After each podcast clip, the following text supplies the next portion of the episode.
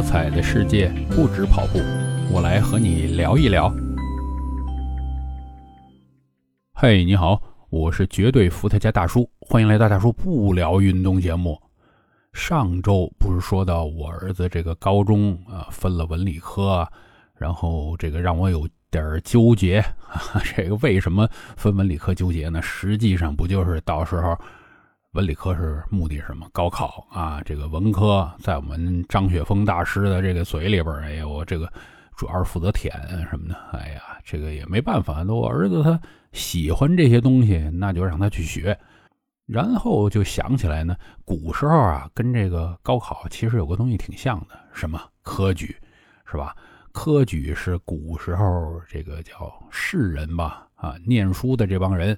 上升通道可以实现阶层的跨越，嗯，这个东西到现在，哎，就变成这个高考了，差不多这个模式。那么就有个问题，这个模式对选拔人才有没有好处？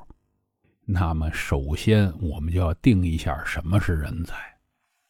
古时候这科举啊，他为了选拔出来的人干什么呢？当官。当官是为谁服务啊？这不是为老百姓服务，为这皇帝服务啊！所以考的什么？呃，八股文啊，你要熟读儒家经典。这儒家是什么？大家也都听过，很多人讲过啊。这维护皇权，然后用这个儒家东西是特别好。它里边这堆理论你学好了，什么君君臣臣父父子子这些东西啊，最好的就是来统治人民，哎，洗自己脑。那么呢？问题就发生了，这样的科举考试出来的，我认为可以算人才。哎，怎么着呢？我们家还出过状元呢。你你你能说这玩意儿不好吗？呃，拍自己马屁也要说人才啊。但是这人才呢，就太过单一了，因为出来的东西都是同一类型的，它就是很单一。为了干什么？为了我到时候会。呃，这个科举时候这些考试啊，我会写八股文，什么就是应试教育。那其实现在呢，咱们这个高考，说实在的啊，我觉得也差不多。坏处是什么？埋没了各种各样的人才。这个不是呃，龚自珍呢发出来不拘一格降人才，他这个呃，如果不是呃，也能够考八股，那。就完了，是不是？这个就被埋没了啊？那你可能有的人偏科呢？现在不是好多这种人吗？是吧？那咱们到新时代呢，同样重复这老路啊。咱们不不是考八股文了，不是这个儒家经典了，但是我们这个小升初啊、中考、高考啊，呃，甚至再往上走，什么考研、考公啊，这很多人这一条路下来啊，那么都是有题库的。你要在这堆。题库里边，你在所有这些人里边排在多少位以前，你就有什么学上；排在多少位以前，你就有什么呃这个研究生上啊，什么能不能当公务员这些，那等于是一个新的科举。说实在，说实在，我对这一套呢，并不是特别喜欢啊。虽然说我这个中学念书的时候属于学霸啊。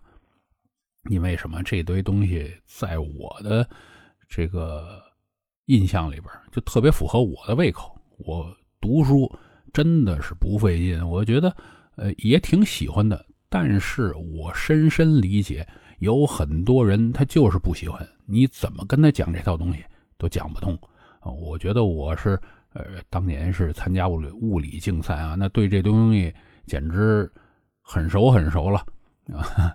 然后有人找我去辅导，嘿，之前六十分啊，我辅导完了很久还是六十分，我这晕啊！当然有那个能开窍的啊，这个之前六十分，到时候考九十几都有，这个完全就看他自己有没有这个灵性。说实在，我觉得我还挺会教人的。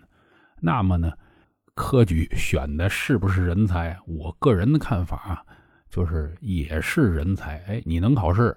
呃，你这一套学问的思维方式，你有，加上你还能背下来好多相关的知识，那么是人才。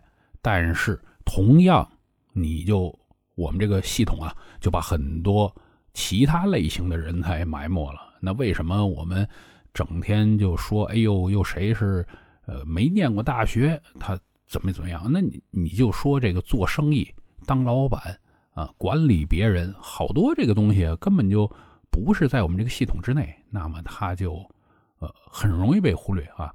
就是像这些冒出来的人，他还是有各种各样的机遇好啊，而且呃能够让他撞上。可能我们埋没了一万个这种人啊，都不止，里边能冒出那么一个，那已经很了不起，很了不起了。当然呢，咱们这个系统还是目前来讲，很多人说，哎呦，想破了头，这是唯一一个相对公平的评比方式。那么还是走这个小升初、中考、高考、考研什么这条路啊，还没有一个人特别厉害啊，他能想出别的招，能够选拔人才。那怎么办呢？就继续吧。也许啊，我在这儿随便说一句，就有的那个特别厉害的人，他想出来了新的招，但是费太多劲，对他已经没有什么太多的好处。或者呢，这个千年媳妇熬成婆，哎呦，他已经变成了上边这个阶层的啊，他并不希望引入更多的竞争，他就不告诉你，哎，怎么样还能选更好的人出来。怎么办呢？咱们所以 今天我这意思就是，大家两看这个吧。啊，在目前唯一的这种选拔的方式之下，我们好好的去应付这个高考。还有我这儿子选文科那就文科吧，不知道未来能够做什么。嗯，今天就聊到这儿啊，咱们有空继续的不聊运动。